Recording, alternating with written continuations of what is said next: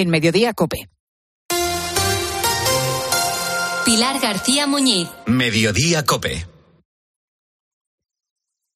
¿Y si a los servicios de búsqueda de inquilinos que ofrecen las agencias inmobiliarias le añadiéramos los servicios de garantía que ofrecen los seguros de impagos?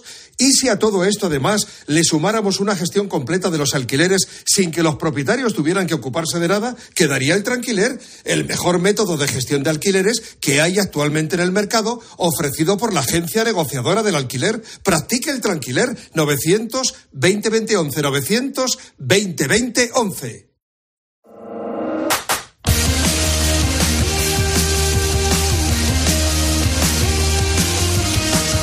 José Luis Corrochano. Deportes en Mediodía Cope. Estar informado.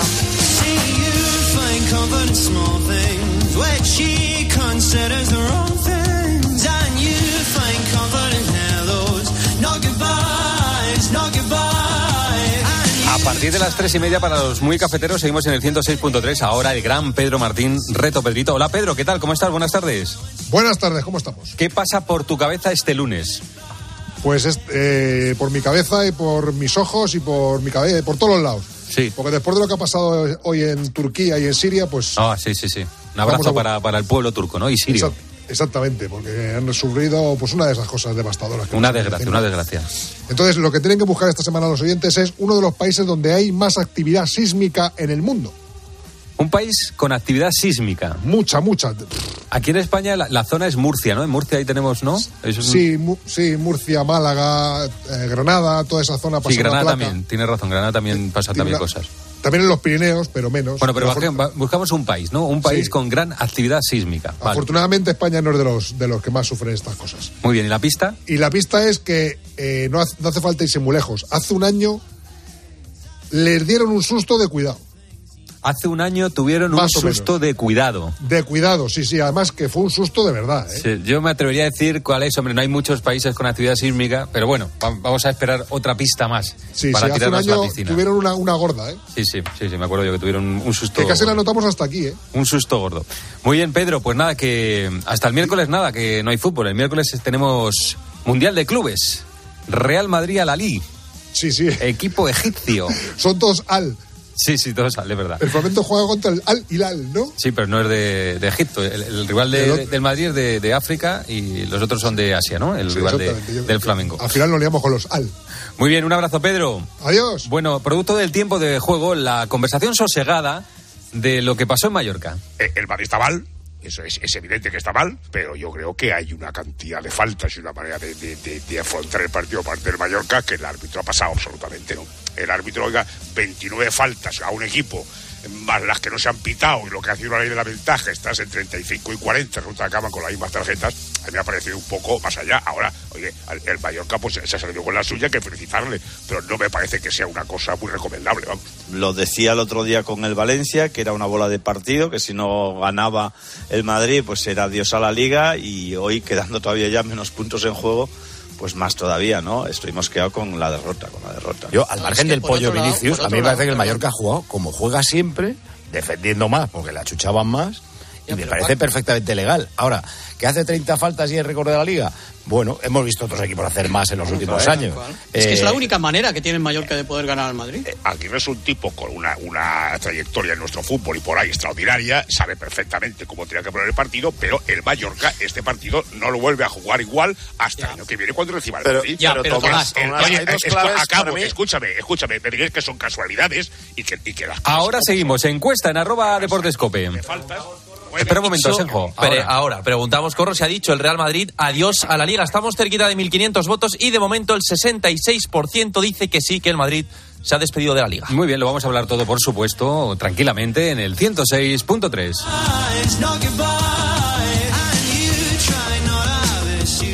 Escápate de Madrid. Ven al restaurante El Torreón en la cima del Monte del Pardo. Las mejores carnes y pescados desde 40 euros vino incluido. Carne picaña brasileña y lomo de buey auténticos. Disfruta de su famosa paella con langosta y de grandes vinos y licores en sus amplísimos salones climatizados y terrazas. Cocina abierta de 11 de la mañana a 1 de la noche. Parque infantil. Gran parking. Restaurante El Torreón. Naturaleza a 10 minutos de Madrid. Reservas en restauranteeltorreón.com. Son las tres y media, las dos y media en Canarias. Pilar García Muñiz. Mediodía Cope. Estar informado. Ir donde nos lleve el viento, donde los sueños nos gritan, donde me dicen de siempre amor.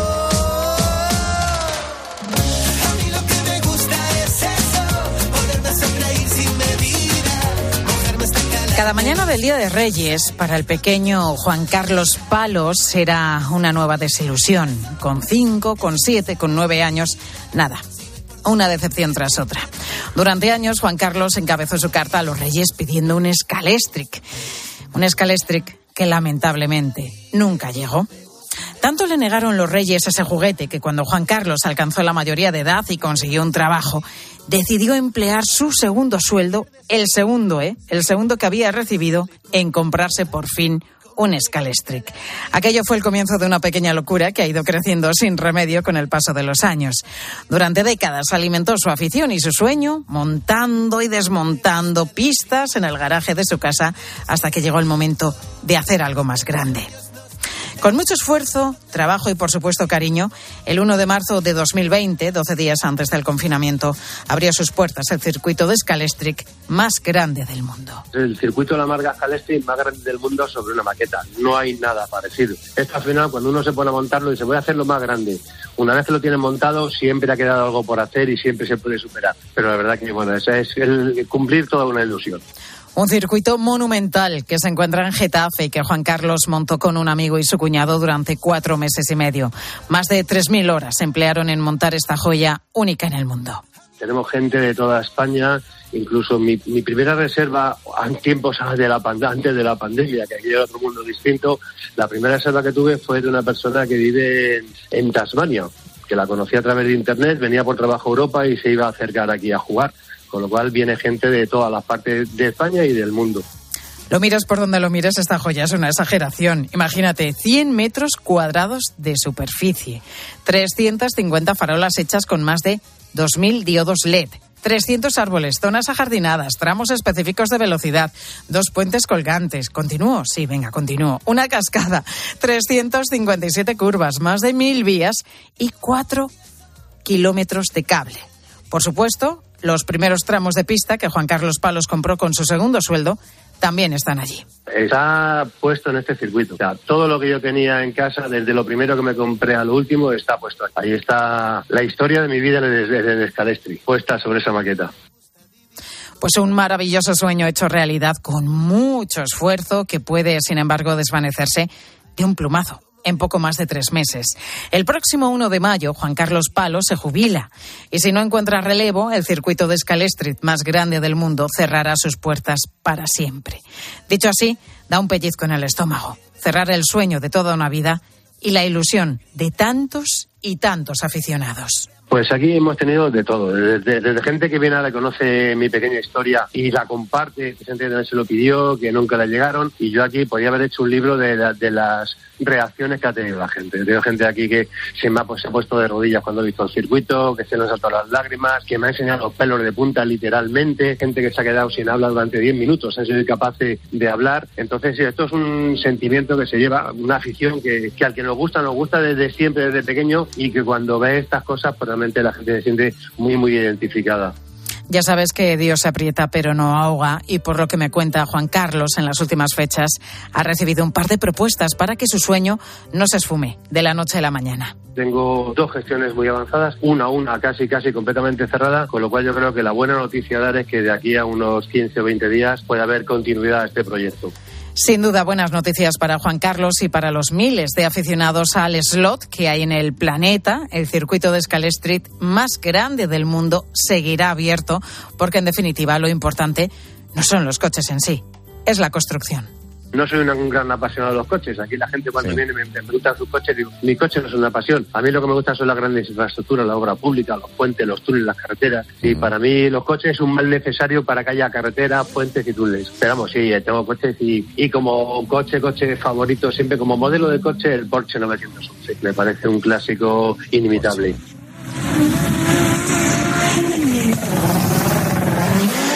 Pues así son los sueños, caprichosos.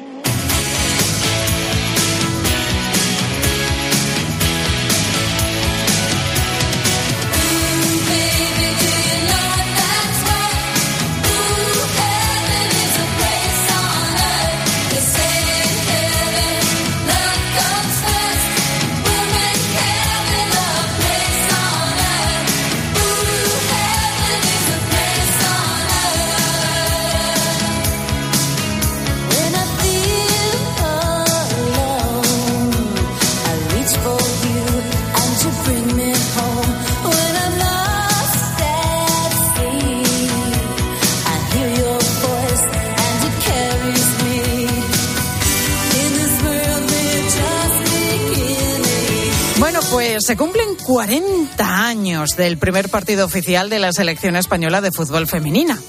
Fue en 1983 cuando el combinado español de chicas cayó por 0 a 1 frente a Portugal. 40 años ¿eh? de ese primer partido oficial. Bueno, más allá del resultado, el encuentro que se disputó en el estadio de la ciudad gallega de La Guardia fue un partido de muchísima expectación porque por primera vez un grupo de 11 mujeres defendían los colores de España con un balón del deporte que más fieles tiene en nuestro país. Y además, como te decía, defendía los colores de la selección española de manera oficial. Lo que pocos saben es que casi 10 años antes ya existía una selección femenina que disfrutaba de esta pasión. El 21 de febrero de 1971 se celebró el primer partido internacional de España ante Portugal en el Estadio de la Condomina, en Murcia. El resultado fue lo de menos porque en ese partido se pusieron sobre la mesa multitud de problemas, como falta de organización, eh, sin contratos a la vista y hasta con un presidente de la Federación Murciana protestando a las puertas e intentando que no se celebrara el partido. Ni la Real Federación Española de Fútbol ni la FIFA eh, reconocían a las mujeres que jugaban al fútbol, como tampoco los comentaristas. Eran los últimos años de la dictadura franquista y era más fácil ver a mujeres en sus casas que en un campo de fútbol. Los tiempos han cambiado y señor, señor, hoy podemos ver así a la mujer, convertida en futbolista, buscadora de goles, deseosa de triunfos. La cosa ha llegado a escala internacional y 11 féminas balompédicas disputan a las italianas la primacía del fútbol europeo. A pesar de no contar con un reconocimiento de la Real Federación y provocar el rechazo de gran parte de la sociedad, hubo aficionados como los que hemos escuchado que animaron en todo momento a la selección. También llegaron apoyos desde el mundo de la cultura, rostros habituales para todos eh, de la televisión, la música y el espectáculo, como Rocío Jurado o Lola Flores, que se unieron para apoyar a las futbolistas en un partido benéfico. Al campo madrileño del Rayo Vallecano, al frente de los equipos de las folclóricas y de las Además, el encuentro tenía un fin benéfico cuyos objetivos se cubrieron plenamente. Trofeo, autógrafos y unos pasos de flamenco y olé a cargo de Lola Flores. Bueno, qué espectáculo tuvo que ser ese partido. Pero regresemos a 1983 porque queremos saber de primera mano cómo se vivió aquel primer encuentro oficial Destaco lo de oficial, que hasta ese día, hasta ese año, hasta 1983, no hubo un partido oficial de la selección española femenina. Esa primera piedra que pusieron las jugadoras españolas. Y una de las futbolistas que estaba en aquel partido era Liz Franco. Liz, ¿cómo estás? Muy buenas tardes. Muy buenas tardes, Pilar. Bueno, como decimos, han pasado cuatro décadas. 40 años, mucho tiempo, ¿eh? ¿Qué recuerdas de, de, aquel partido? Lo primero, ¿qué sentisteis, sobre todo cuando saltasteis al terreno de juego? Porque estabais ya representando oficialmente a la selección española, eras las primeras.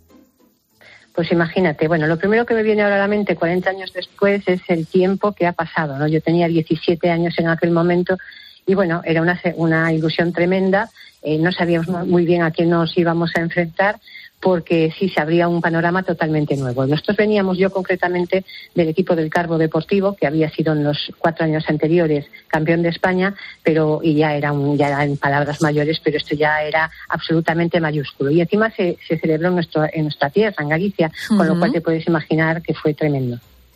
¿Cómo fue el partido? ¿Fue duro? ¿No fue duro?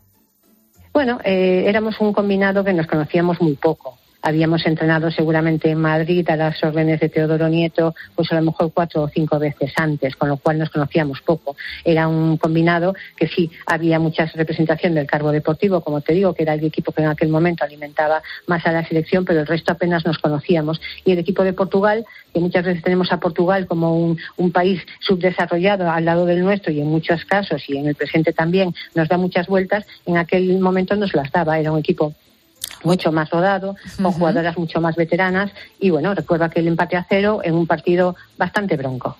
Un partido que terminó, que perdisteis 0 a 1, ¿no? Ganó Portugal. Perdimos 0 a 1, sí, hasta el último momento estuvo el, el, empate, es lo que, que, quizás probablemente fuera el, resultado más, bueno, más justo por un partido bronco y tal, al final sí perdimos en los últimos instantes y bueno. Pero no, no lo de menos en aquel momento, sinceramente, era el resultado. Eh, está claro que una derrota no le gusta a nadie, pero aquella primera piedra pues fue la que, bueno, el inicio de, lo que de lo que han conseguido ahora mismo, de lo que están consiguiendo. ¿Qué te voy a decir? Un, orgullo tremendo. Fíjate ahora cómo están nuestras chicas, ¿no? Jugando también y con, con algunas tan destacadas, llevándose multitud de premios. Liz, estamos hablando de que han pasado 40 años de ese primer partido oficial. Claro, en aquella época ver a, las mujeres jugar, pues eh, me imagino que, que muchos hombres no lo entendían, que sufristeis machismo, seguro. Bueno, cuando estoy escuchando esa crónica de, las folclóricas, lo único que siento es un rechazo absoluto en lo más interno. ¿no? Yo lo viví aquí en la ciudad de La Coruña, era una ciudad de provincias, pero sin embargo, bueno, creo que en ese aspecto siempre fuimos un poquito avanzados. Eh, el equipo entrenaba en un barrio, y imagínate un barrio de la ciudad donde iban unas loquitas jovencitas, además todas 15, 17, 20 años, a entrenar. Pero bueno, enseguida nos, volvimos un poco parte de la casa y nos veían bajar y subir. Eh, para, para arriba íbamos limpitas con la, con la o sea, con las camisetas y todo esto eh, impoluto, pero para bajar veníamos llenas de barro, imagínate en este clima que tenemos. Pero bueno, yo creo que enseguida se hizo un equipo simpático e incluso tuvimos bastante apoyo mediático para lo que era el, tema en, aquel momento. Creo que aquí se hizo una pequeña burbuja eh, que no hacía el reflejo de lo que había por otras partes de España, fíjate.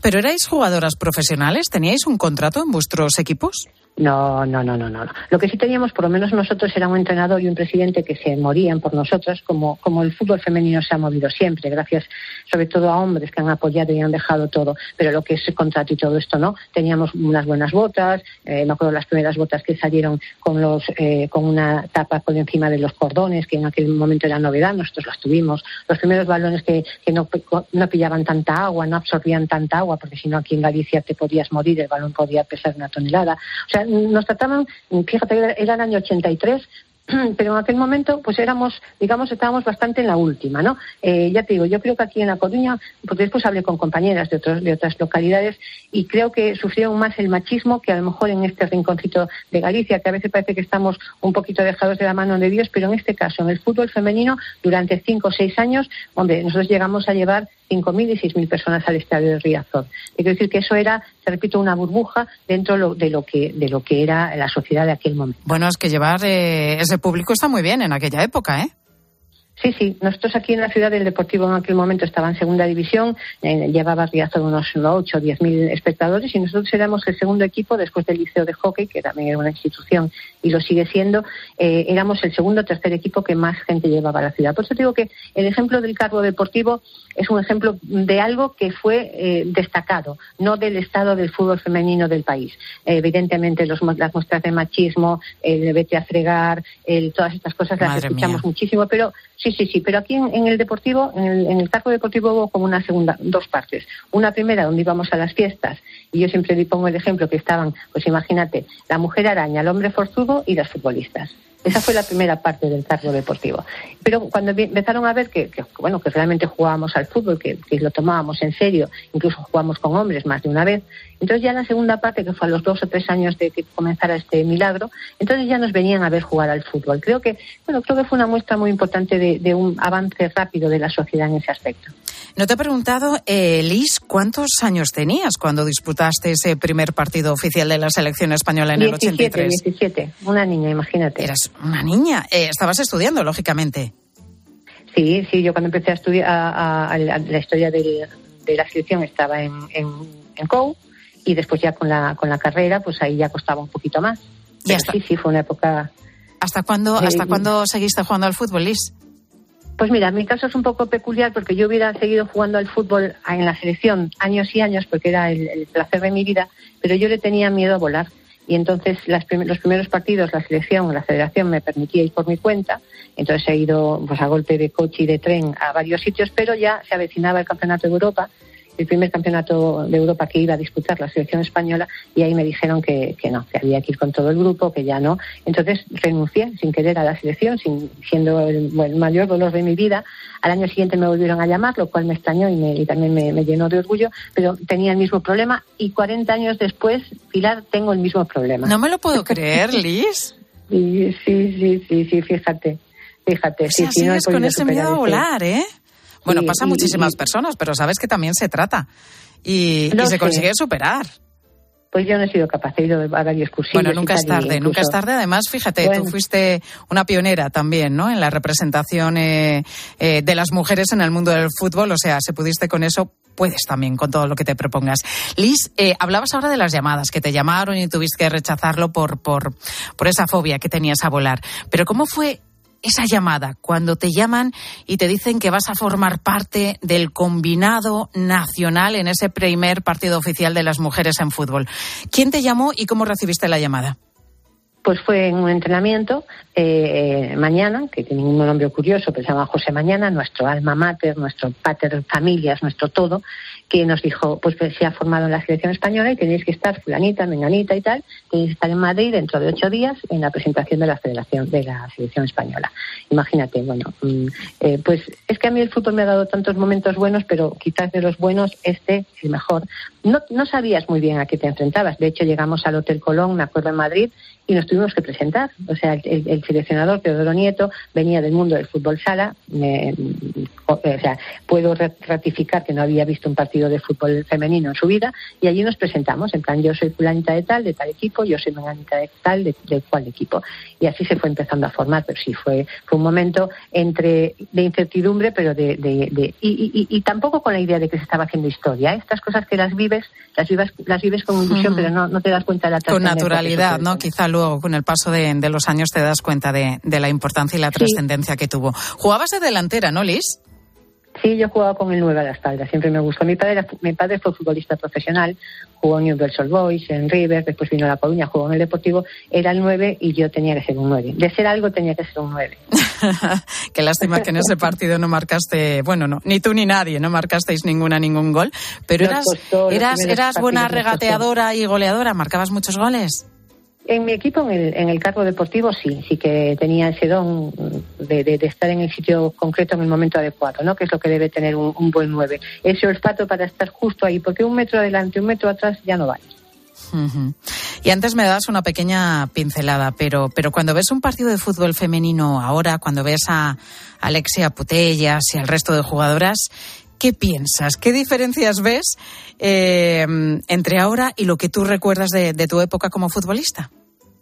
Bueno, mi época quizás la tengo un poco idealizada, ¿no? A mi equipo, al cargo deportivo, cinco veces campeón de España, eh, lo tengo un poco idealizado. Pero bueno, cuando ves eh, de verdad y lo ves con calma y lo veo con, con agrado a todos, los, a todos los equipos, sobre todo al Barça, que creo que están haciendo un trabajo único y ahí están los resultados, lo veo con envidia, pero con envidia absolutamente sana. Eh, ¿Qué ha va- variado? Pues ha variado el trabajo. Los entrenadores de fútbol femenino aún siguen siendo en muchos sitios, pero antes más, pues eran los padres de eh, un entrenador que no había llegado a gran cosa, que no lo querían en otros clubes, en fin, lo que es el staff técnico es fundamental para que salgan buenas, buenos equipos y buenas jugadoras. No solamente tiene que haber calidad y técnica, tiene que haber gente que enseñe, pero que enseñe de verdad. Y esta es la base para que para que se llegue ahí arriba. En el Barça y en otros equipos la base está empezando a funcionar y entonces bueno es un engranaje de, de muchas cosas, ¿no? Pero sabe- Ujú. también el tiempo, el, el fútbol femenino es más rápido que antes.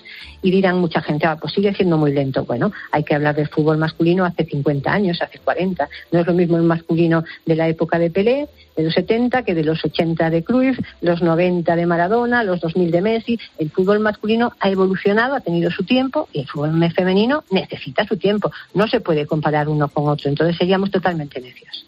Liz Franco, ha sido un placer charlar contigo, Liz, delantera de la selección española de fútbol en aquel partido oficial, el primer partido oficial en el año 83 que jugó nuestra selección femenina. Liz, un placer, muchísimas gracias por acompañarnos en Mediodía. Gracias a ti, Pilar. Escuchas Mediodía Cope. Con Pilar García Muñiz. Estar informado. So I'm just Acaba de terminar un fin de semana en el que seguramente tus hijos adolescentes o tus hijos jóvenes han quedado con sus amigos. ¿Y sabes si han tomado algún tipo de sustancia ilegal? Te lo pregunto así crudamente porque según el último informe de la FAT, la Federación de Ayuda contra la Drogadicción, el 11% de los jóvenes entre 14 y 18 años consume cannabis y el 2,4% reconoce que cada fin de semana consume cocaína. Jóvenes entre los 14 y los 18 años, adolescentes. Cuando ya es una adicción, comienzan los cambios de conducta y comienza también la agresividad. Y que me siento mal porque me estoy volviendo agresiva con él, cosa que ya hace un año estuve en el centro por haberle pegado a él. Y yo salí del centro porque yo quería salir y quererlo y valorarle y pues darle las gracias por todo lo que ha hecho él por mí. Es una joven de 17 años que participó en el programa Momentos con Luis Rodríguez de Cope Barcelona. La vamos a llamar Ana porque ella no ha querido revelar su identidad. Pues bien, Ana contó que empezó a consumir drogas con 14 años porque su madre, con la que convivía, era adicta a la cocaína. En un intento desesperado por cambiar de vida, se mudó a casa de su padre, pero las drogas ya eran las dueñas de sus actos. Llegar a fiarme un gramo, gramo y medio, pero no yo sola, yo y, y pues más gente. Soy muy pequeña y me estoy arruinando la vida. Según la FAT, una de las razones de que esté aumentando el consumo de drogas entre los jóvenes es que Internet las ha hecho más accesibles.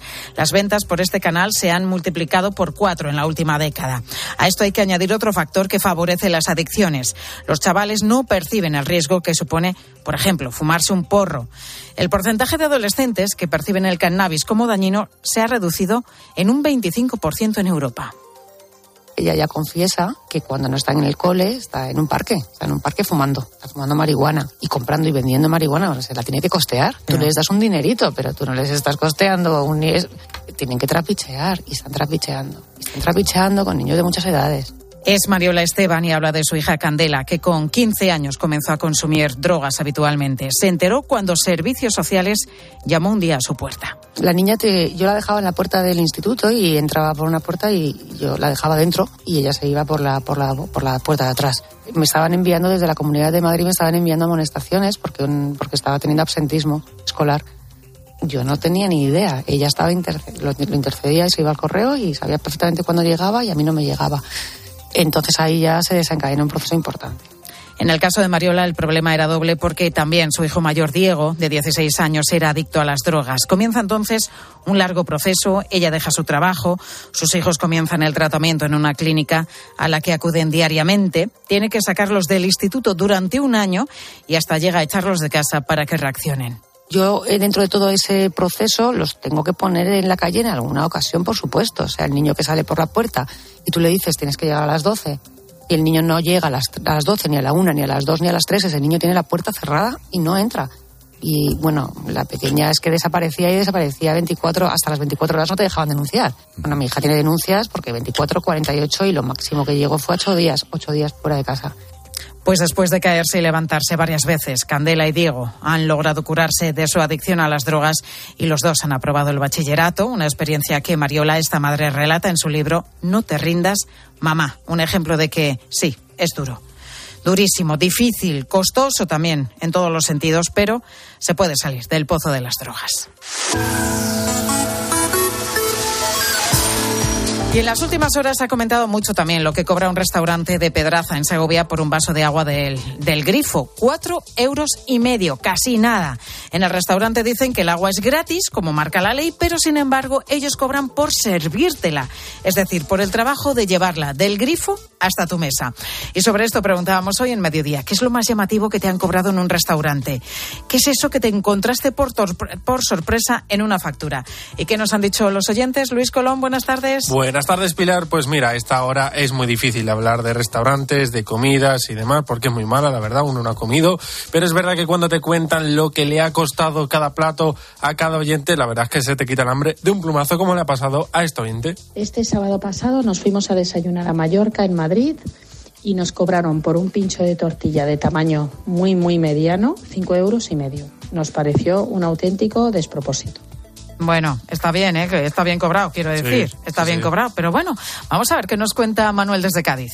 Hace muy poquito me pasó que en un restaurante que fui japonés, se supone que costaba un precio de un menú buffet que tenían como unos 23 euros más o menos. Y ya cuando ya cenamos y, tal, en el ticket, también en la cuenta venía que costaba como unos 57. Claro, preguntamos y tal por qué, y al parecer era porque era por persona. Y claro, era algo que nosotros no esperábamos y tal, porque no lo ponía por ningún lado. Nos hicieron el lío con eso.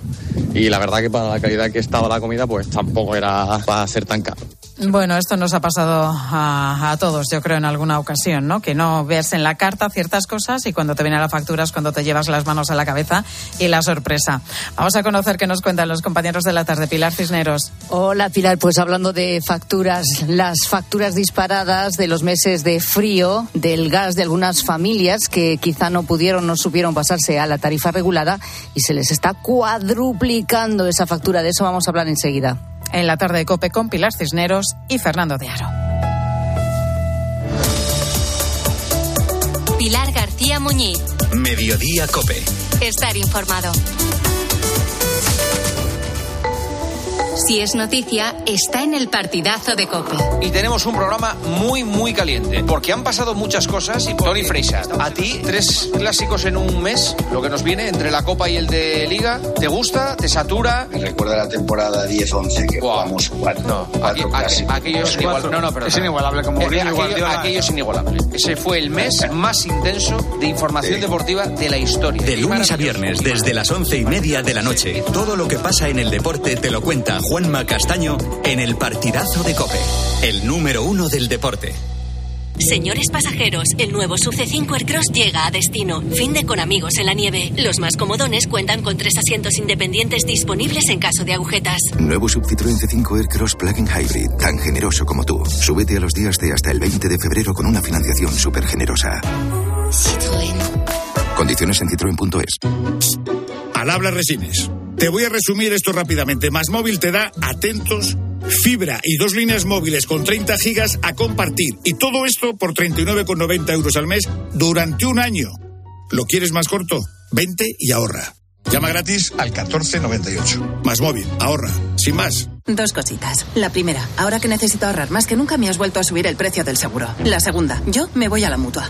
Vente a la mutua con cualquiera de tus seguros y te bajamos su precio, sea cual sea. Llama al 91 555 5555. 91 555 5555. Por esta y muchas cosas más, vente a la mutua. Condiciones en mutua.es. ¿Y tú que tienes hijos pequeños? ¿Qué necesitas para tu seguridad? Tengo la sensación de que con los niños los accidentes se multiplican y quiero la certeza de que me pueden ayudar si lo necesito. Pues en Securitas Direct también te ayudan en caso de emergencia en casa. Pulsando el botón SOS, ellos te acompañarán en todo momento y te enviarán ayuda. Y es que tú sabes lo que necesitas y ellos saben cómo protegerte. Llama ahora al 900-666-777 o entra en securitasdirect.es y descubre la mejor alarma para ti. Escuchas Cope. Y recuerda, la mejor experiencia y el mejor sonido solo los encuentras en cope.es y en la aplicación móvil. Descárgatela. ¿Has pensado en todo lo que pueden hacer tus manos? Emocionar, trabajar, acompañar, enseñar. ¿Y si te dijera que tienen otro poder? El poder de ayudar a otras manos a acabar con la desigualdad, la pobreza y el hambre. Únete a Manos Unidas en manosunidas.org y ayúdanos a frenar la desigualdad. Está en tus manos. Imagina que grabas un anuncio de radio de línea directa y el micrófono del estudio se avería y suena así. Pero te gustaría sustituirlo por uno que suene así de bien. Y decir algo como... Con el seguro de coche de línea directa tienes coche de sustitución también en caso de avería. Cámbiate y te bajamos el precio de tu seguro de coche, sí o sí. Ven directo a lineadirecta.com o llama al 917-700-700. El valor de ser directo. Consulta condiciones. La fibra tardó décadas en inventarse. El almacenamiento en la nube, años. Y el wifi, ni te cuento. Pero dar el primer paso hacia la digitalización de tu negocio te llevará menos de un minuto. Contrata fusión digital con fibra hasta un giga. Centralita en la nube. Líneas fijas y móviles. Y ahora, además, llévate móviles de alta gama desde cero euros. Infórmate en el 1489 o en telefónicaempresas.es. ¿Comenzamos? Paco González, Pepe Domingo Castaño y Manolo Lama lo dan todo. ¿Estás preparado? Yo ready, yes. En el deporte. ¡Uy, Manolo! Esto es fútbol puro. En el entretenimiento, en la información. Oye, ambientazo, ¿eh? Se ha llenado pastillas. Tiempo de juego. Con Paco González, Manolo Lama y Pepe Domingo Castaño. Los referentes de la radio deportiva.